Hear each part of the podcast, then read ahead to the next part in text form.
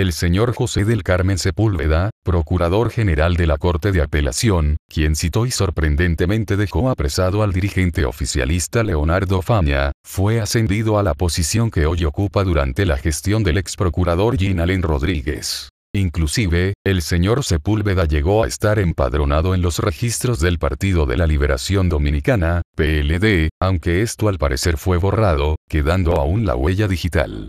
Esto lo pudimos determinar tras realizar una consulta en Google, donde descubrimos que su nombre estuvo registrado en el listado de miembros del PLD. Llama a suspicacia el hecho de que el señor Sepúlveda haya solicitado a un tribunal la autorización de un apresamiento por una denuncia que ya no tiene denunciante. Históricamente, el Ministerio Público desiste de la continuación de los casos en que las partes lleguen a un acuerdo, lo cual inclusive está establecido en nuestra normativa procesal penal que permite la resolución pacífica de cualquier tipo de conflicto sin tener que llegar a un juicio de fondo. Hay que recordar que la señora María Isabel Flores Encarnación, hace un mes, desestimó la denuncia que interpuso contra el director suspendido del IAD. Algunas fuentes señalan que el procurador Sepúlveda podría estar actuando acorde a los intereses políticos que representa dentro del Ministerio Público. Todos recordamos cómo el PLD por 16 años logró copar todos los estamentos de poder en la República Dominicana, secuestrando la institucionalidad democrática, incluyendo el sistema de justicia donde en un primer tramo colocaron como presidente de la Suprema Corte de Justicia al doctor Mariano Germán, durante la gestión del expresidente Leonel Fernández, y luego sustituido durante el gobierno del expresidente Danilo Medina, por el actual presidente Luis Henry Molina, ambos reconocidos dirigentes del PLD y personas de confianza de los mencionados expresidentes, respectivamente.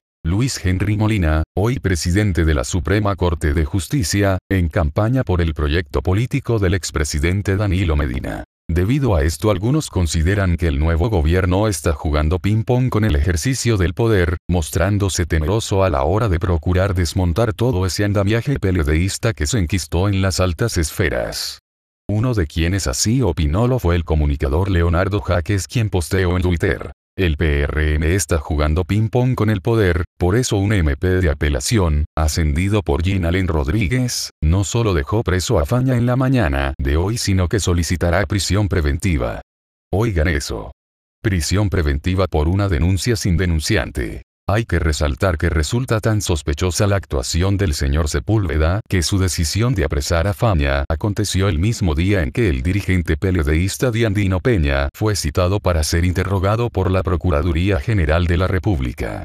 Esta fue la segunda ocasión en la que el exdirector de la OPRET acude a la PGR para ser interrogado por un expediente penal de presuntos actos de corrupción durante el ejercicio de sus funciones públicas. Recordar que el ingeniero Diandino Peña, a juicio de algunos, debe ser sin temor a equivoco el exfuncionario público que más recursos ha manejado durante su paso por la administración del Estado. También hay que señalar que Faña estaba, en momentos de la acusación penal, junto a un equipo de técnicos del IAD, investigando las inversiones que por más de 64 mil millones de pesos realizó el expresidente Medina en las llamadas visitas sorpresas recursos que en gran parte habrían sido desviados hacia otros fines, tal como se pudo determinar en una denuncia realizada por el dirigente social Juan Chicompres, del movimiento social y comunitario Los Peregrinos, quien dijo que durante el pasado gobierno se le concedió un préstamo de 18 dólares millones de pesos a una panadería en el municipio de Jamao al norte, la cual no ha realizado al día de hoy el primer pan.